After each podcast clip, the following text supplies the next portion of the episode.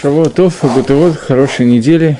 У нас сегодня 27-й урок по 13 принципам веры.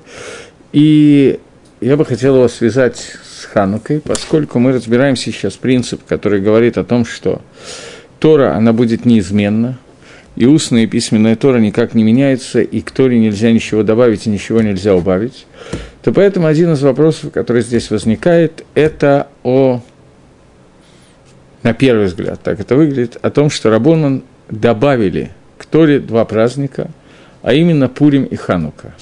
И возникает вопрос, как это можно было сделать. Гемора в трактате «Шаббат», есть только одна гемора, которая рассказывает о Хануке, тоже нельзя сказать, чтобы очень много.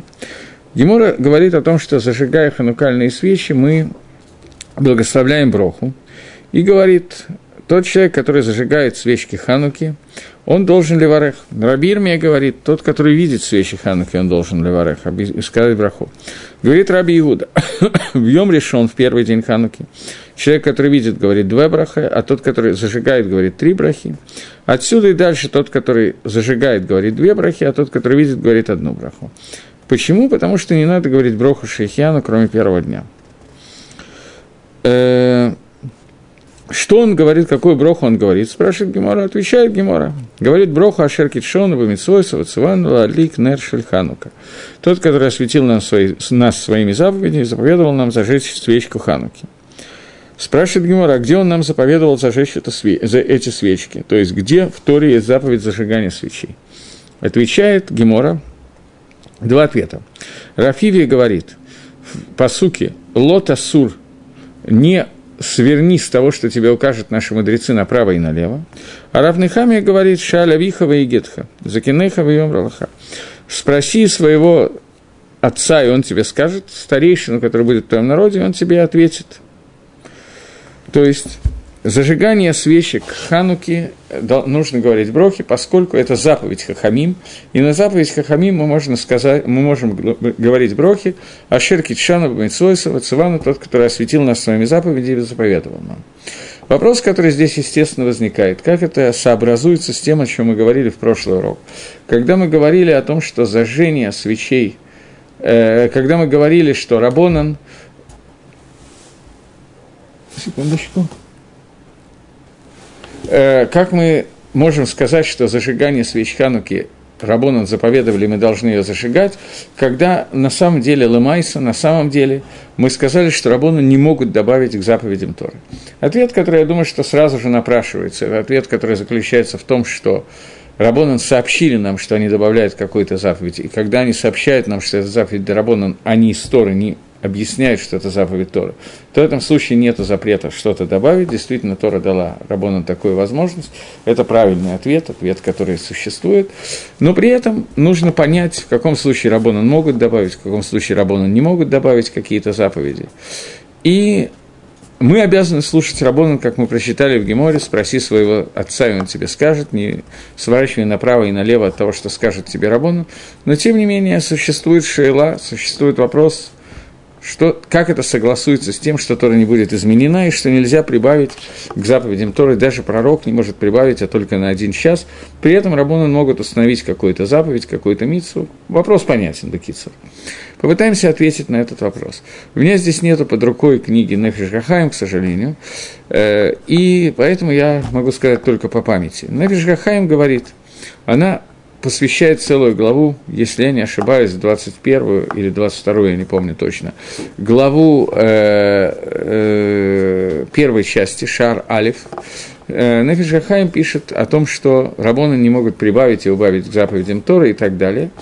И говорит, основная задача этой главы, как бы сказать, немножечко другую вещь, но которая связана с тем, о чем мы говорим, а именно, что до дарования Торы люди, которые видели шорыш, корень заповеди, и понимали, что корень их души соответствует тому-то и тому-то, и заповедь, которую они делают, она соответствует тем-то и тем-то тикуним, таким-то таким исправлениям во всех мирах, более высоких, более низких мирах, то они могли сделать какие-то действия для того, чтобы выполнить этот секунд, даже если это противоречило заповедям Тора. Но все это было до дарования Тора. Например, Иаков, видя корни своей души и э, души своих жен, мог увидеть, что он должен жениться на двух сестрах для того, чтобы построить вместе с ними весь народ Израиля. Амрам мог увидеть, что его корень души соответствует тому, что если он женится на Йохевит, на своей тете родной, то от них родится Маширабейну, через которого будет дана Тора, и они могли это сделать, несмотря на то, что это противоречит каким-то заповедям. Со времени, когда была дана Тора, подобные вещи являются не только э, противоестественными, но и невозможными, это будет нарушение заповеди Торы, и об этом пишет Нафиш Хахаим. При этом он пишет, что возьмем, к примеру, какую-то заповедь, как э, заповедь, о которой мы сейчас с вами разговариваем, заповедь Пурима и Хануки. Каким образом можно для Рабон было добавить заповедь, которая не указана в Торе? Приводится Мидраш, Нефишгахайм приводит Мидраш, что когда царица Эстер пришла к Рабаним и сказала, что напишите меня в одной из книг Танаха, ответили они, что не сказано Лотасиф, мы не можем тебя записать всю эту историю Пурима со всеми чудесами и так далее. Мы не можем записать Танахи, поскольку нельзя прибавить заповедям Тора. Отвечает, продолжает Гемора в трактате Мегила и говорит, что они нашли асмахту, они нашли смах из Торы, какую-то вещь в Торе, которая показывает, что это соответствует, Торе есть намек на события книги Эстер, а стир Эстер от Панай полностью сокрой свое лицо, упоминание имени Эстер там, э, которое сказал Всевышний, и поэтому они смогли записать книгу Эстер, смогли установить заповедь Пурима. Дальше Навижахай не дает себе труда объяснить это и пишет, что наверняка Рабоны нашли также какую-то осмахту в Торе, какую-то часть Торы, из которой они могли установить праздник Хануки. И Нефиш Гахайм не объясняет, какой. Просто для него это настолько пошут, настолько очевидно, что в Торе есть упоминание о Хануке, что они не стали даже говорить, где это упоминание находится, и Нефиш Гахайм это не привел. Нефиш Гахайм я уже несколько раз говорил, что это такое. Это книга Рафхайма Воложенера, которая рассказывает о мировоззрения один из учеников Гаона, поэтому он занимается тем, что его интересует, а не тем, что именно нашли Рабоном для того, чтобы установить Хануки. Но в Гаарот, в примечаниях к Нефишахаим, уже не он, а более позднейшие комментаторы, чтобы объяснить, что имеет в виду Нефишахаим, пишут, что, скорее всего, имеется в виду Мидраш, которое, толкование, которое приводится на посук Торе, о том, что когда э, Маширабейну Аарон и все евреи, которые вышли из Египта, построили мешкан, храм, переносной шатер, то первого числа месяца Нисан Маширабейн устанавливал этот шатер, и после этого было устроено 8 дней Милуим, 8 дней освящения храма, восполнения, для того, чтобы Аарон смог стать первосвященником, и для того, чтобы остальные священники Каиним стали Каиним и так далее. Маширабейну приносил жертвы, и после чего все колена 12 дней подряд, каждый из руководителей колен, продолжая освящение этого мешкана, приносил жертвоприношения, которое происходит, и приносились они. И это тот отрывок Тори, который мы читаем в Хануку, Зод Ханука, кончается она восьмой день Хануки, мы читаем Зод Ханука Дамизбех, и это освящение, которое произошло в храме, освящение жертвенника, и таким образом нам рассказывает Тора, как это будет произведено. Мидраж говорит, что Арон Коэн, брат Маше, пришел к Маше с претензией. Есть 12 колен Израиля, одно из них левиты. Колено Иосифа делится на два колена Минаше и Ефраим. И вот 12 дней Минаше и Ефраим и остальные части колен, приносит жертвоприношение, каждый из глав колен подробно Тора описывает, какое жертвоприношение он идентичный друг другу, они приносят. И вот колено левита – это единственное колено, которое не приносит жертву и не делает освящение храма. На это ответил Маше. В разных мидрашим это сказано чуть-чуть по-разному. В одном мидраже сказано «Шильхаю терми шалагем» – «Твоя заповедь выше, чем их заповедь». В другом мидраше сказано, что Маше Рабейну ответил Аарону, это написано прямо в Торе, что он самух рядом с заповедями, э, с пересказом того, как приносили жертвоприношения, рядом с этим написано, что сказал Маше Аарону, что ты будешь зажигать минору в храме и так далее. И вот зажжение этой миноры подробно описывается, как Аарон зажигает минору. Два мидраши говорят чуть-чуть по-разному. В одном мидраше сказано, что смехут этих двух паршиот, то, что приношение жертв – главами колен и зажжение миноры находятся рядом, написано в Торе подряд, либо это говорит о том, что твоя, сказал Машарону, твоя заповедь зажжение миноры выше, чем их заповедь, либо Маше ему сказал, что да, действительно, сейчас в освящении храма твоя заповедь зажжения миноры фактически не участвует, и заповедь освящения происходит через жертвоприношение, которое приносит главы колен, но в дальнейшем будет еще одно освящение храма, когда освящение будет произведено через зажжение минору. И это дни Хануки, когда Хашманаем осветили Байдамигдаш после того, как Иваним, греки, его осквернили. И вот Маше сказал Аарону, что будет еще одно освящение, которое будет производиться через зажжение миноры.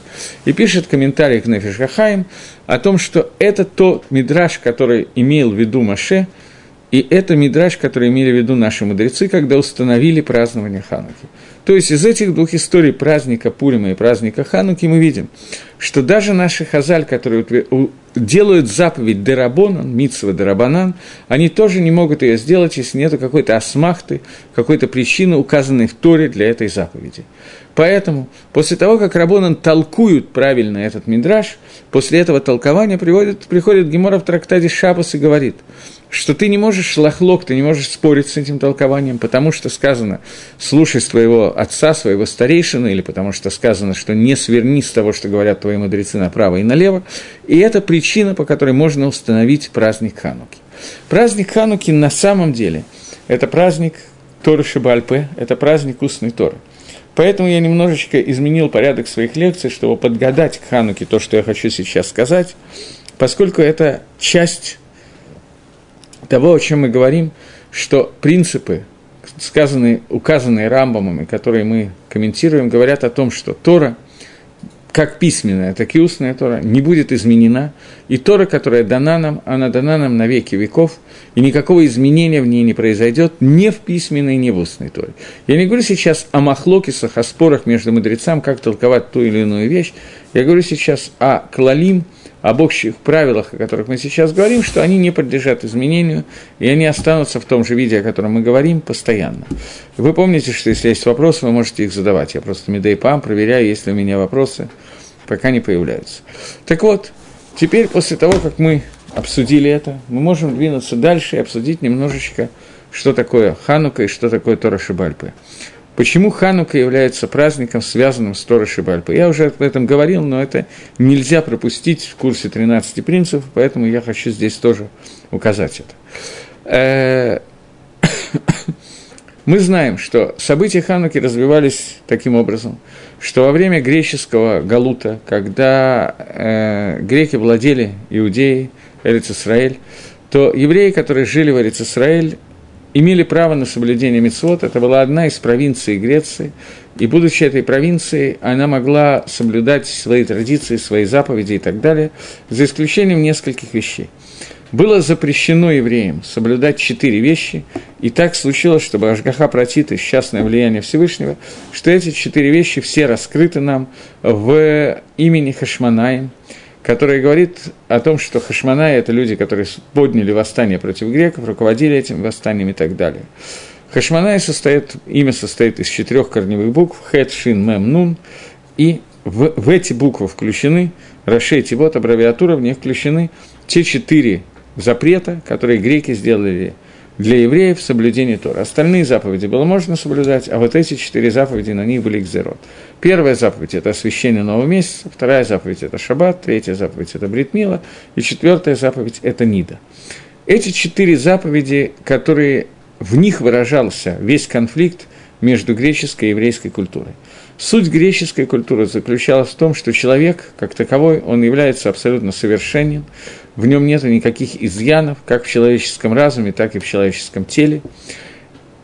И он завершенный, доделанный и полностью гармоничный. Это включает в себя греческую философию, греческие Олимпийские игры, греческую науку, философию и так далее, искусство, скульптуру и т.д. и т.п.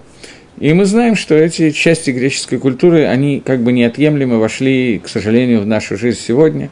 И идея о совершенстве человеческого тела и человеческого разума, она завоевывает очень многих людей до сегодняшнего дня.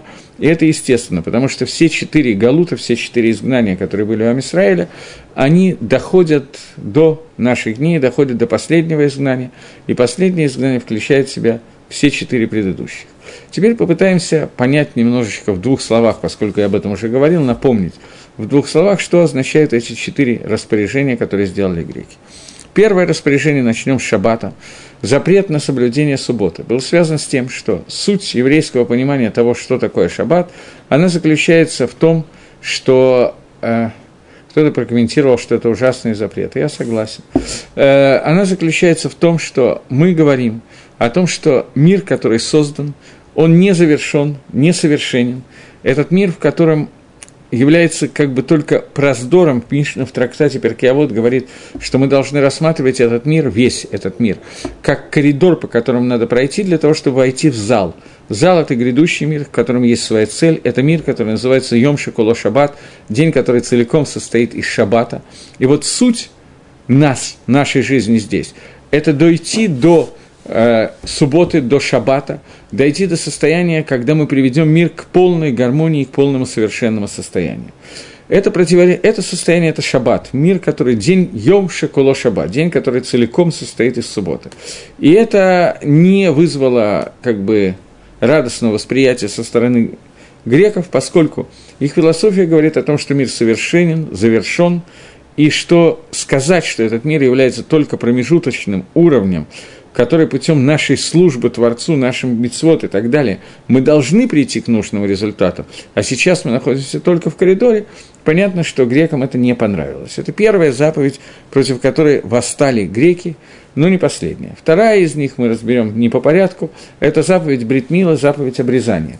В чем состоит мицва Бритмила, в чем состоит мицва обрезать человека. Рождается мальчик, который в восьмидневном возрасте, папа его приносит к Мойлу, и Мойл отрезает крайнюю плоть, и один из аспектов этой заповеди – это то, что мы говорим, что человек, который пришел в этот мир, родился по законам природы, этот человек не завершен и несовершенен. Я думаю, что мы помним, вы помните, а может быть и нет, но я тем не менее расскажу. Во время диспута между Раби Акивой и Турмус Рупусом, Турмус Рупус это был наместник Иудеи, который в результате приговорил Раби Акива к смертной казни, Турмус Рупус задавал Раби Акива вопрос о том, что важнее, что более вели, великие, какие действия являются более великими со стороны Творца. Действие рук человека или действие рук Всевышнего. И Раби Акива затруднялся, как объяснить Тормас Рубуса, как ему ответить на этот вопрос. Не то, что он не знал ответа, потому что как этот ответ донести до Тормас Рубуса ему было тяжело, потому что он понимал, что Тормас Рубус имеет в виду обрезание Бритмила. Что вопрос, который задает Тормас Рубус, состоит в том, что если Всевышний хочет создать человека э, обрезанным, если обрезанный человек чем-то лучше, чем необрезанный, то почему Творец не создаст изначально человека с отрезанной крайней плотью? Для чего ему нужно, чтобы эта крайняя плоть была пришита, э, стояла на своем месте, для того, чтобы в восьмидневном возрасте ребенку, который ничего не понимает, ничего не соображает, вдруг нужно будет привести и отрезать кусочек вот этой вот крайней плоти. И мы говорим, что это заповедь Творца, что человек без до обрезания человек несовершенен, и совершенным он становится только после производства вот этой функции обрезания. Если это так, то почему Всевышнему не создать человека заранее, обрезанным, цельным и так далее? Это вопрос, который задавал Турмас Рупус, и Раби Акива затруднялся, как до него донести объяснение, ответ на этот вопрос, хотя ответ на этот вопрос элементарный, в вопросе кроется ответ. Это и есть замысел Всевышнего. Замысел Всевышнего, который состоит в том, чтобы человек не был создан завершенным и совершенным, поскольку человек должен себя доделать, человек должен себя привести в нормальное состояние, а не родиться готовым. И понятно, для чего это нужно. Человек, который создан готовым, у него нет никакой динамики, он не может себя совершенствовать, не может совершенствовать мир. А мы уже сказали, что Гашкафа, мировоззрение народа Израиля, состоит в том, что путем Торы, изучения Торы в первую очередь, соблюдение заповедей Торы, которые Таратейну Агдуша нам дала и так далее, мы доделываем этот мир и доводим его до того состояния, ради которого он был создан Творцом. А сегодняшнее наше состояние, оно является временным. И Бритмила является первой вещью, на которой мы демонстрируем эту вещь. И естественно, что греки должны были восстать против обрезания, поскольку человек совершенен, его тело завершено, оно и физически, и духовно совершенно, и можно только заниматься физкультурой, заниматься философией, развивать свой разум, развивать свои мышцы, но доделывать, переделывать тело как таковое – это ересь, абсурд и так далее. Это вторая идея, которая была у греков, поэтому они восстали против еще одной митсвы, митсвы, которая называется Бритмила. Третья четвертая идея, они очень похожие. это благословление нового месяца. Суть этой заповеди состоит в том, что двое свидетелей, которые видят рождение новой Луны. Каким образом это происходит? Луна, когда появляется, она появляется в виде месяца, который смотрит вот так вот в одну сторону, потом этот месяц увеличивается, становится полумесяцем, становится полной Луной, и потом в какой-то момент он уменьшается, в другую сторону становится месяц, и потом уходит за горизонт, исчезает, и тут же рождается, или почти тут же рождается новый месяц. Вот этот момент рождения нового месяца, о котором я сейчас говорю, этот момент является моментом, когда двое свидетелей, которые увидели рождение нового месяца, должны явиться в Бейздин, в суд в Иерушалайме, сообщить о рождении месяца, они подвергаются допросу с пристрастием, выясняется, не обманывает ли они, действительно ли был новый месяц и так далее, после чего по одному их допрашивают, после этого, если действительно э, Боездин видит, что они говорят правду и было рождение новой луны, то Боездин освещает новый месяц, и освещение этого нового месяца это слово «микудаш», которое произносит Боездин, освящен, которое произносит Боездин, оно является, только в этот момент начинается новый месяц. Что я имею в виду?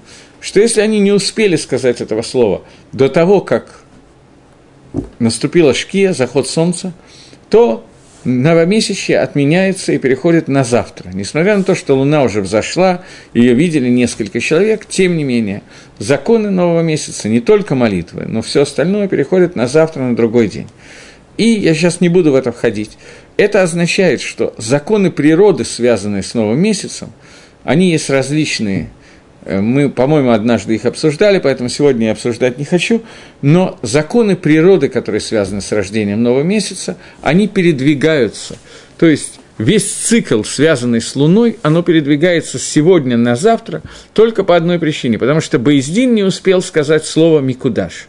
Это, естественно, вещь, которую не могли выдержать греки, и здесь уже входит немножечко другой аспект того, о чем мы говорили раньше, а именно аспект того, что Существует, надо вначале войти в такую деталь, что в греческой культуре существует два э, мнения, махлокис, скажем по-нашему, по-простому махлокис, спор.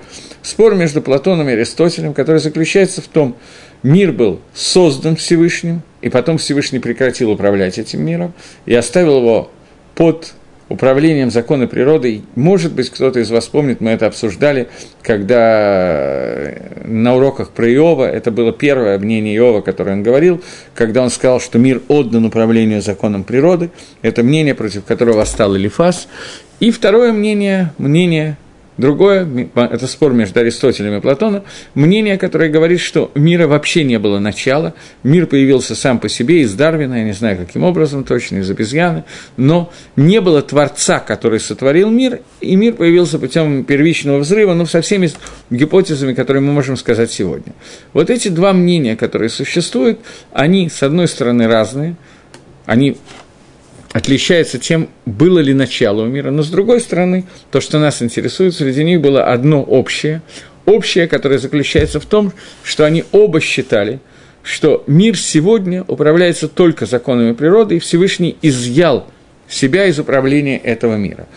И эта философия, которая для греков являлась одной основной частью философии, которая говорит о том, что не только мы, евреи в этом мире, не можем сделать какое-то действие, которое повлияет на законы природы, но этого не может сделать даже сам Творец.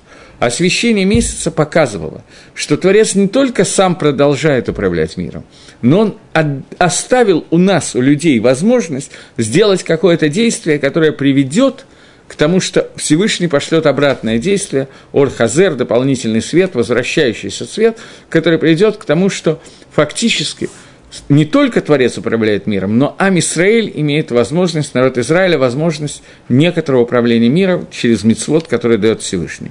Он может влиять на природу. Понятно, что это противоречило полностью пониманию греков, и поэтому это была еще одна заповедь, против которой греки восстали. И последняя заповедь, которая не понравилась грекам э, в Тарьяге Митсвот, 613 заповедей Торы, это заповедь э, Ниды, заповедь соблюдения ритуальной чистоты, когда женщина в определенные периоды времени запрещена мужу, и запрещена до тех пор, пока она не окунается в бассейн для ритуального омовения или для, в живые источники, маян, озера, море и так далее. Это еще одна вещь, которая грекам было недоступно, непонятно, и мы с вами должны увидеть, что именно не устраивало греков в этом вопросе, а именно, что получается еще одно восстание против законов природы. Мы говорим о том, что вначале с греков начнем. Греки говорят, что человеческое тело, человеческий ум, он совершенен, завершен, он цельный, он не подлежит никаким изменениям. И это просто вот такая вот природа человека. Существуют разные периоды времени, так же, как существует осень и зима, и лето, и так далее. И это и есть Тева, и нельзя в Теве, в природе, не может быть ничего, что нечетко, неправильно определено и так далее, временно. Приходят евреи и говорят, что нет – Понятие Ниды – это клала, проклятие, которое произошло с народом, э, с Адамом и Хавой. После того, как Адам и Хава ели от дерева познания добра и зла, в мир вошла смерть, в мир вошло понятие тумы, нечистоты, тумы, которая связана со смертью. Примером этого можно привести, мы не ощущаем этой тумы, поэтому греки не могли согласиться с существованием такой вещи, попытаемся это каким-то образом определить, объяснить, с чем именно они не могли согласиться. Одна из основ философии, что то, что человек может постичь своим разумом, это то, что существует, он может это изучать, достигнуть в этом совершенства, понимания и так далее, но вещь, которая выходит за пределы его понимания, она просто не существует, потому что поскольку человек существует как совершенное существо – полное, цельное и так далее, поэтому это существующее существо в виде человека, все, что он понимает, это существует, всего остального нету. Очень похожую свару, логику придерживался э, Владимир Ильич э, и Махшмо, который говорил о том, что материя – это материальная э, реальность, которая данная нам, в ощущ... данная нам в ощущениях. Я не помню уже точно определение материи, но суть состояла в том, что существует только то, что я могу каким-то образом пощупать, измерить и так далее, и так далее. Любая вещь, которая недоступна моему восприятию, ее просто нету, иначе бы я мог ее воспринять. Это часть философии греков, которая вытекает из того, что человек завершен и совершенен, поэтому все, что он не может воспринять, Раз это невозможно воспринять, это выдумки, и этого нету. Логика очень простая и почти что верная, за исключением наоборот. Поэтому после того, как греки это говорят, то получается ситуация, что понятие тагары и тумы, чистоты и нечистоты, это понятие, которое мы не можем измерить даже с помощью спектрографа, а раз мы не можем его измерить теми измерительными приборами, которые были во время Древней Греции, то, соответственно, это выдумки, и этого нету, и никакого понятия тумы нету, а есть то, что мы видим, больше ничего нету. Приходит там Израиль и говорит, что это не так. Я приведу пример, чтобы продемонстрировать как-то какую-то часть этого примера. Э, что такое тума? Мы ведь действительно не ощущаем понятия ритуальной нечистоты. Ну, лежит себе трупик человеческий. В чем состоит его нечистота? Где мы его можем измерить? Каким измерительным прибором? Но чтобы это продемонстрировать, проиллюстрировать, мне достаточно привести пример. Существует четыре вида творения. Неживая природа, думем, цомех – растение, хай – живое и медабер – говорящее. Эти четыре уровня, которые существуют, они ведут себя по-разному с течением времени. Например, возьмем камень, пусть он пролежит сто лет. Он как был камнем, так никакого изменения в нем не произойдет, он останется камнем. Возьмем цветок, который красивый, розочка, я не знаю, лилия, что-нибудь такое – она цветет, пахнет, дает приятный запах, приятно выглядит и так далее. Она пролежит 2-3 недели, и она завянет. Запах у нее станет, э, вместо того, который был, превратится в запах э, совершенно менее приятный и так далее. Почему? Потому что цветок в своем уровне исходит из более высокого корня, чем корень неживой природы.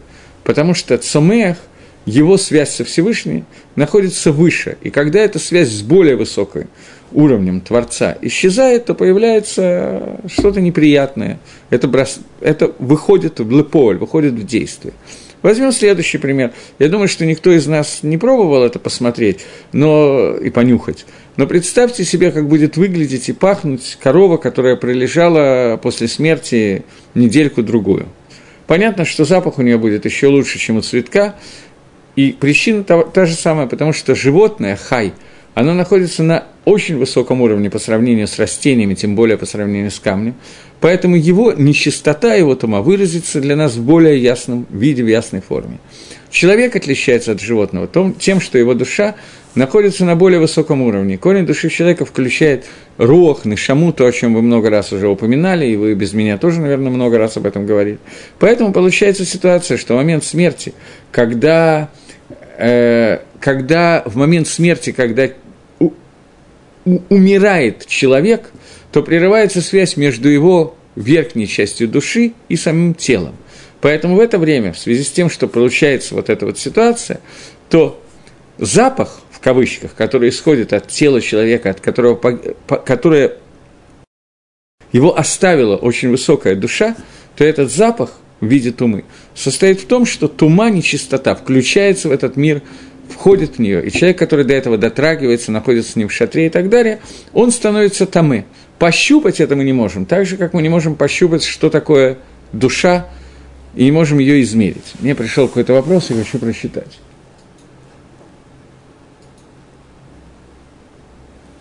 Мне задают вопрос, можно ли слушать лекции, занимаясь каким-либо бытовым делом, работа за компьютером или передвигаясь куда-либо, например, в метро. Безусловно, можно слушать лекции, и изучение Тора – это вещь, которая в любое время возможно, и понятно, что человек, который едет куда-то и не может заниматься Торой просто потому, что он находится в метро, но при этом может включить наушники, вставить себе в уши и заниматься Торой, то он выполняет миссу, которая называется «Белехта Хабадерих». Когда ты идешь в дороге, ты будешь заниматься словами Торы.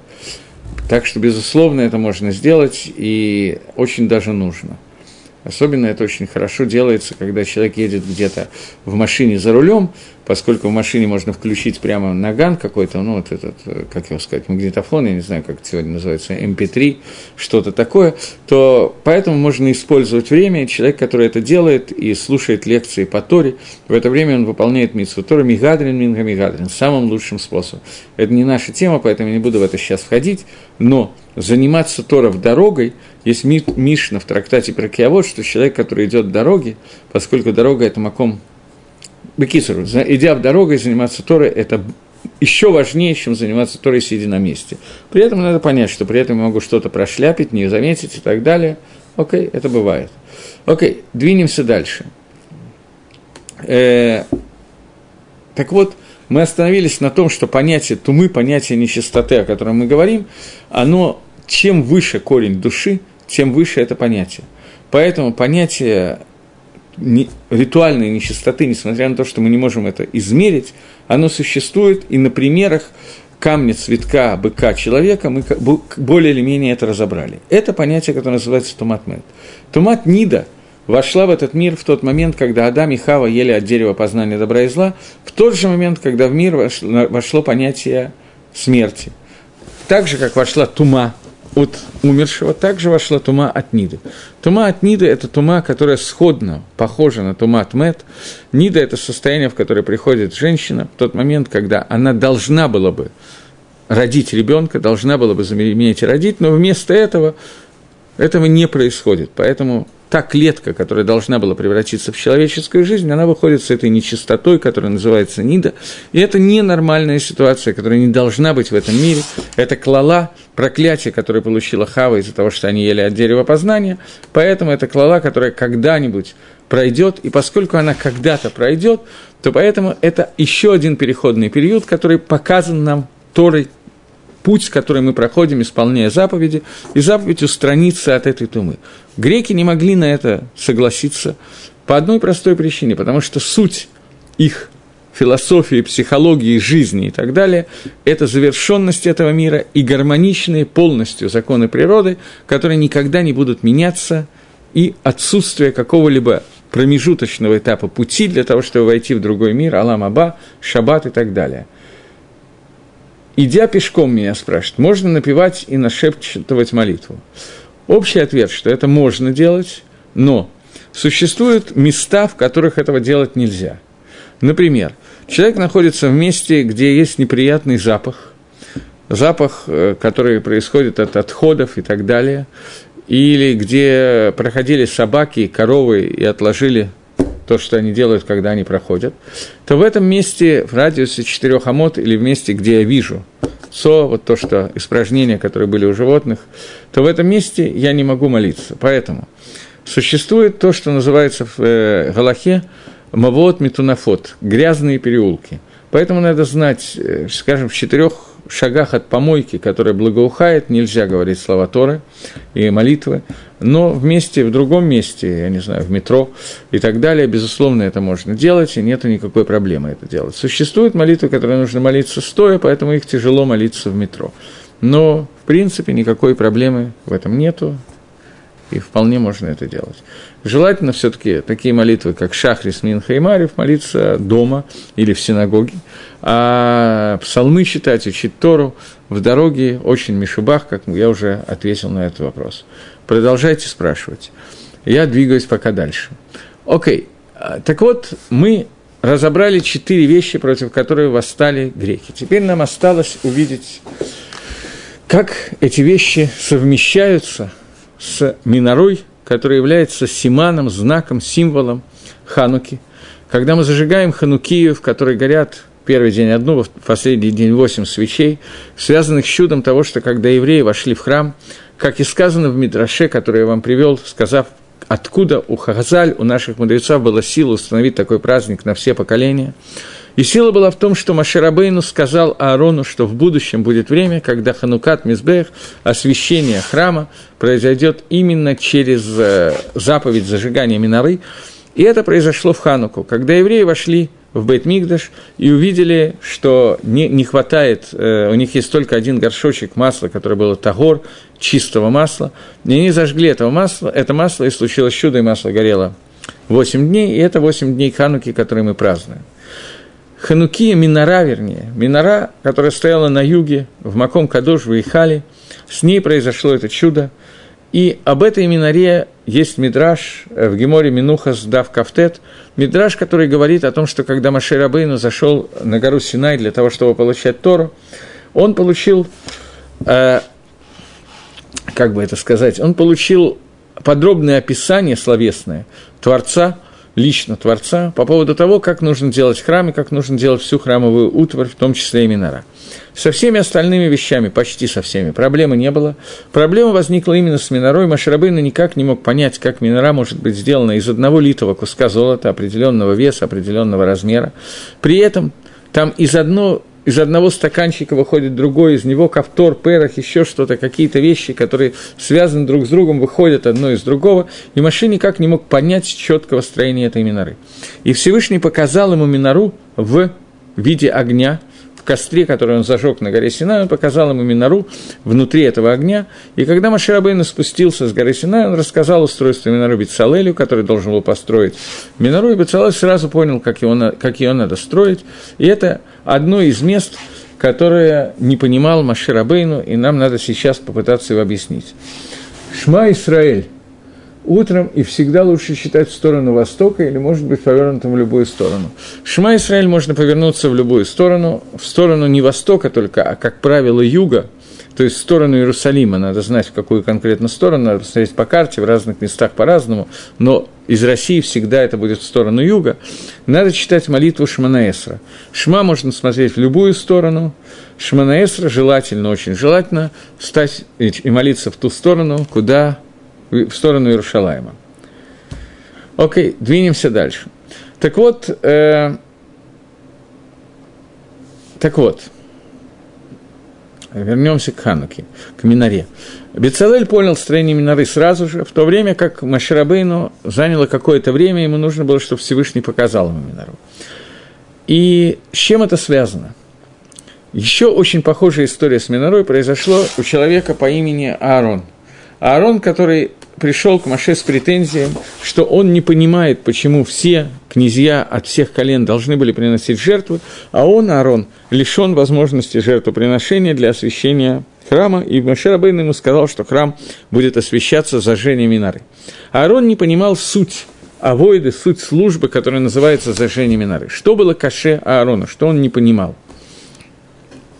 Вопрос, который он задал, был такой – это, по-моему, даже Раша в Хумаше, если я не ошибаюсь, приводит этот вопрос. Что в чем состоит заповедь зажжения миноры? Мы говорим о том, что храм является источником света, который освещает весь мир. Из храма свет Творца освещает мир в прямом и в переносном смысле этого слова. И в этом месте, которое является Макор-Ор, источником света, ты говоришь, что я должен зажигать свет. Какой смысл зажигать свет в том месте, которое само освещает весь мир? Это была кушья Аарона, и на это ему ответил Машарабейну, что именно ты и должен зажечь свет для того, чтобы осветить весь мир. Для того, чтобы это понять, нужно увидеть разницу между эпохой Маше и эпохой Хануки. Маширабейн и Арон не жили во время Хануки. Во время Хануки жили Хашманаи, жили Танаим, которые были. То есть это эпоха, которая называется Гестер по ним, сокрытие лица Всевышнего. Эпоха Маше это эпоха, о которой мы говорили два предыдущих урока фактически, говоря о том, что пророка подобного Маше не было. И пророчество Маше – это пророчество, которое говорит о том, что пророчество, которое дает абсолютно все. Маше был Авганавиим, отец пророков, и он видел абсолютно всю Тору в том свете, который ему давал Всевышний. Всевышний сообщал ему любую вещь, которую ему надо знать, без рассуждений. Остальные Иошуа, все остальные даже пророки, должны были только Леотик переписать эту вещь. Но сам Маше получал эту вещь лично от Творца.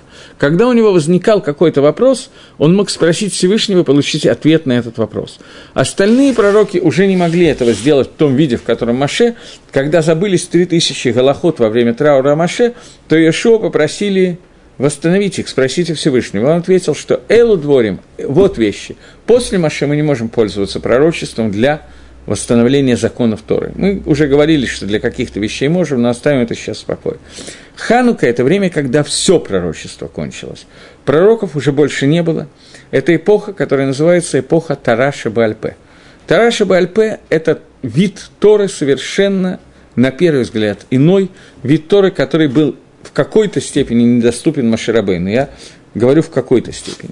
Мидраш рассказывает, что когда Маше пришел получать Торы на горе Синай – то он увидел Всевышнего, который рисует коронки над буквами. Сказал Маше, Всевышний, мими Аков Алитка, Всевышний, кто тебя задерживает? Объяснение этого вопроса. Что, что такое Тора? Тора – это гора, указание, которое ты хочешь, знание, которое ты хочешь спустить в нижний мир. Если ты хочешь сделать какую-то, передать какую-то информацию, то передай ее в прямом виде, в том виде, в котором человек как ты даешь все остальное. Почему надо нарисовать какие-то коронки над буквами, которые непонятно, что означают и для чего нарисованы? Ответил Всевышний, что в будущем появится человек по имени Акива бен Юсеф, Акива сын Юсефа, и он из каждой коронки будет вводить своды сводов законов. Попросил Маширабейна увидеть этого человека, и он был показан Раби Акива его Тора – и Маширабейну не понял, что происходит до тех пор, пока Раби Акива не сказал, что все, что я говорю, следует из тех принципов, которые были получены Маширабейну на горе Синай. Тогда Маше успокоился. Чего не понимал Раби, э, Маширабейну в Торе Раби Акива? Тора Раби Акива – это наша сегодняшняя устная Тора. Только мы, понятно, не можем ее учить так, как учил Раби Акива, но тем не менее, способ и суть этой Торы – это Тора, когда мы учим какую-то новую э, часть на основании тех принципов, которые сказаны в письменной Торе, и выучим, уподобляя одну вещь другой. Я приведу пример для того, чтобы это было понятно. Мы сегодня находимся вот в студии звукозаписи и так далее, о которой я сейчас говорю какой-то урок, а кто-то его слушает, собирается слушать в метро и так далее. Простой вопрос. Можно пользоваться компьютером в шаббат? Вот такой компьютер, который стоит перед каждым, кто хочет на столе. Сегодня я понимаю, что найти стол, где нету компьютера, надо уже поработать, надо этим тяжело сделать. Человек смотрит в этот компьютер, нажимает какие-то кнопки. Можно эти кнопки нажимать в шаббат или нет? Какую работу я произвожу? Понятно, что Маширабейну на горе Синай не был знаком с компьютером. Ему не показали компьютер, Минору показали, а компьютер нет. Почему, не знаю. Ему не показал Всевышний, как какие кнопки в каком компьютере можно нажимать в шаббат, а какие нет. И вопрос, что можно делать в шаббат или нет, можно ли зажигать электричество, можно ли включать компьютер. Письмо на компьютере является письмом или нет. Когда я пишу, буквы появляются на экране, а потом сами собой погаснут, если я не нажму какую-то кнопку очередную. Называется это писать или нет. Я могу очень много вопросов, связанных с компьютером, привести вам. И с электричеством вообще.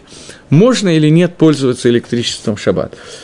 Вопрос, который возникает сегодня и не мог быть раскрыт в полном виде, вот во всех деталях, Маширабейну на горе Синай, поскольку компьютера в это время не было. Поэтому для того, чтобы решить этот вопрос, сегодняшние мудрецы должны использовать правила, которыми пользовался Раби Акива. Но это те правила, которые были даны Маширабейну на горе Синай. Теперь я возвращаюсь то, для чего я даю эту лекцию, чтобы ее объяснить. Это и есть Ханука, но даю ее для того, чтобы объяснить клаль, правило, которое связано с 13 принципами веры, которое говорит, что Тора не будет изменена. Что это означает применительно к тому, о чем я сейчас говорю? Принципы, которые получил Машина Синай, к ним ничего нельзя добавить и убавить. Учить из этих принципов новые законы, связанные с новым мациютом, с новой частью жизни, это, безусловно, мы можем сделать, и мы обязаны это делать. Это один из примеров, который я привел. Для того, чтобы мы поняли, что запрещается с электричеством в шаббат, что разрешается, для этого, для этого надо пользоваться коронками над буквами, то есть принципами, которые были даны Маширабейну на горе Синай.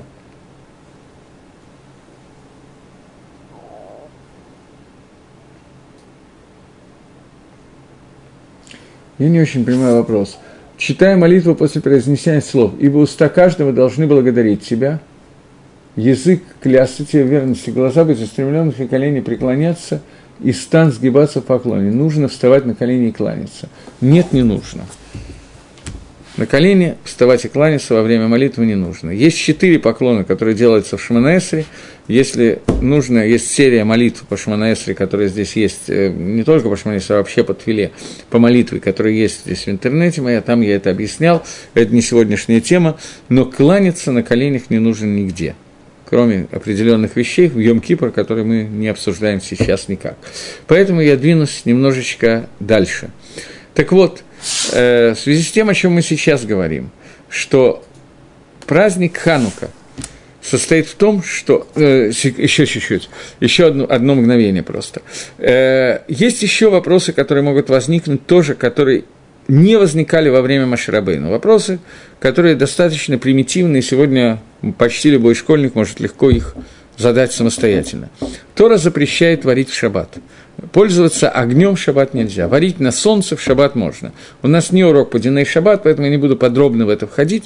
Пользоваться варкой на солнце Тора не запрещает. Но варить на огне – и на любом подобном этому огню э, предмете нельзя, электричество, электронагревательный прибор и так далее. Этого делать нельзя. Вопрос, который может возникнуть. Если мы возьмем э, кастрюлю с, с двойным дном, э, внизу нальем воду и положим карбид – негашенную известь, вода начнет гасить известь, и будет идти реакция с вытеплением тепла. И во время этой реакции температура поднимется настолько, что то, что лежит во внутренней кастрюле, сварится и будет идеально сварено и так далее. Такая кастрюля существует. Можно ли этой кастрюлей пользоваться в шаббат или нет? Такая варка на химической реакции запрещена Тора или нет? Такой вопрос не был освещен прямо в прямом плане на горе Синай, но принципы, позволяющие ответить на этот вопрос, были нам даны – и это и есть устная Тора. Это Гемора, это Мишна, это Шульханорах, это то изучение устной Торы, которое производят все, кто сидят в Бейтмидраше и учатся. Тора не будет изменена. Но мациют, новые вещи, которые появятся, не обязательно новые вещи, которые появляются именно в таком плане, они могут еще какие-то другие быть. Но новые вещи, которые появятся, новые вопросы, которые возникнут, в Торе, которая дана Маше Рабейну, в Торат Мойше, есть ответ на этот вопрос. В тот момент, когда появились греки, это был момент в истории еврейского народа, когда не было пророчества. Пророчество кончилось. Поэтому пришли греки со своей философией. Философией достаточно умной, достаточно серьезной, с развитым умом, со своими Платонами, Аристотелями и так далее, и так далее, которые выводили выводы на основании научных данных, на основании умения логически мыслить и так далее – выводили выводы, которые ставили трудности, кушьет для народа Израиля по поводу Тора. Поэтому появились целые группы людей, которые Тора называет мит, э, митьявним. Те люди, которые, евреи, которые огреч, огречились, я не знаю, и слово «обрусели», я не знаю, как слово «огречились» сказать, не знаю точно, но вы меня поняли. При, приняли себя, стали кусочком греческой культуры. И вот, став этим кусочком греческой культуры, они приняли греческую философию. Произойти это могло только по одной причине. Потому что эта философия, она очень умная, очень талантливая, она открывает на э, очень много тем. Это красота человеческого тела, это красота скульптуры, это математические выводы, это четкость мышления и так далее, и так далее. Поэтому появилось какое-то количество евреев, которые бросились в это. Их было не так мало. На сегодняшнем языке мы бы это назвали ассимиляцией. И вот в тот момент, когда это произошло, это могло произойти только по одной причине, потому что не было пророчества. Если бы в это время существовало пророчество, то пришел бы некий грек по имени Одиссей и сказал бы какие-то очень умные вещи, фантастически умные. И после того, как они были бы сказаны, несколько евреев, которые э, сидели бы у него на семинаре, на лекции и так далее, они бы очень отлагову, им бы очень понравилось и так далее. После этого пришел какой-нибудь пророк Ирмиягу, грубо, и сказал, вы знаете, он сказал очень интересные вещи, но Всевышний говорит иначе. И поскольку люди получили бы пророчество, и сомневаться в словах пророка Ирмиягу они не могли, то им ничего не оставалось делать, как пожать плечами и пойти за Ирмиягу туда, куда он их поведет. Но после того, как этот Ирмиягу исчез – или более того, исчез не только Ирмияу, но даже Малахи, который был последний из пророков, Эзра и так далее. После этого противостоять этой греческой философии было невероятно трудно. И вот здесь появился Раби Акива, он появился после этого, я имею в виду Раби Акива, номинальное такое название. Появилась Тора Раби Акива, появилась устная Тора, которая пользовалась правилами, клалим, способами философии, выводила с помощью логики – очень многие вещи. Но если философия доходила до определенного предела, а выше идти не могла, потому что все, что я не воспринимаю, все этого нету, то в отличие от этого не философия, а Тора Шибальпе, она исходила из принципов, которые получены Тора Шибиктав, письменной Торы, полученной Маше на Синае. Поэтому она раскрывала то, что было сказано Маше. И это и есть гаатака, пересказ того, о чем говорил Всевышний. И эта Тора, я говорю сейчас о Торе Шабаальпе, это Тора, о которой сказано, что она никогда не изменится. Поскольку мы говорим, что принцип, о котором мы все время говорим, вот последние несколько уроков, это принцип, который гласит, что Тора к ней не будет добавлена, от нее не будет убавлена. К ней не может добавить даже пророк, кроме какой-то вещи на гора Ша. И при этом могут прийти наши мудрецы и добавить те вещи, которые не были сказаны Машиной Синай. Это противоречие – и это противоречие, которое есть понимание этого противоречия, это и есть то, что мы будем праздновать Хануку. Это то, что мы говорим, что Тора Шебаальпе, устная Тора, о которой мы говорим, она вся вытекает из того, что дано Маше на Синае. Обратите внимание на тот мидраж, который я привел, что когда Маше пришел получать Тору на горе Синай, он увидел Всевышнего, который рисует коронки над буквами. Сказал Маширабейну, Мими Акафалит, как кто, зачем тебе это нужно? Ответил Творец, в будущем появится человек по имени Акива бен Юсеф, и он из каждой коронки будет уводить своды сводов Голоход. Попросил Всевышний показать ему Тору этого человека. И он увидел класс, где Раби Акива дает урок Торы и объясняет какие-то вещи, которые Маширабейну не понял. Маше испугался – в конце урока один из учеников спросил, «Реби, Минайнлаха, Реби, откуда у тебя это?» Ответил Раби Акива, «Лымойши Мессина», все это следует из принципов, которые были получены Маширабейну на горе Синай. После того, как он это сказал, Маширабейну успокоился. вопрос, который, простой вопрос, чего он испугался, чего он успокоился, что изменилось? Ответ на этот вопрос я уже дал. Маширабейну, увидев Тору Раби Акива и не поняв ее, испугался простой вещи. Один из принципов, сформулированный Рамбомом, что Тора не будет изменена, он аннулирован. Раби Акива говорит вещи, которые не понимает Маше. Значит, есть какой-то хидуш, какое-то изменение Торы со времен Машрабейну. Если так, то это не Тора. Мы об этом все время говорим. И Машрабейн испугался, что появляется Тора, которая не является Торой. Если она не была дана на горе Синай, то это не имеет никакого отношения к понятию Торы. Он пугается – После того, как ученик спрашивает Раби Акива, Раби Минайнлаха, откуда у тебя это? Отвечает Раби Акива, что все это следует из принципов, которые получены Маширабейну на горе Синай. Вот тогда Маширабейну успокоился. Не написано, что он понял Тору Раби Акива. Маширабейну было очень трудно понять Тору Раби Акива, поскольку он находился на, на таком высоком уровне, что ему не нужно было делать какие-то выводы из тех принципов, которые он получил на Синае. Он получил все детали, он знал абсолютно все. Поэтому все эти магалах, весь этот путь вывода, который делаем мы сегодня, для Маширабейна был лишним. Но он понял, как это происходит, и он успокоился. Тора осталась неизменным. Приходит Гемора в трактате «Шаббат» на 23-м дафе и говорит, можно или нельзя нам благословлять свечи Хануки. Говорит, мы благословляем свечи Хануки, говорим о шерке Тшона Бамитсвойсов. Мы говорим, э, что благословен Всевышний, который осветил нам своими заповедями. Спрашивает Гемора, где он осветил? Где это освящение? Где заповедь Хануки? Переводе на наш язык – Заповедь Хануки должна быть указана в Торе. Говорит э, Гемора, что это указано, не сворачиваясь с того, что сказали наши мудрецы, слушай своих родителей и так далее, и так далее. Нефишахаим говорит, очевидно, очевидно, совершенно очевидно, что если есть заповедь Хануки, то должна быть какая-то осмахта, должно быть какое-то упоминание о Хануке истории.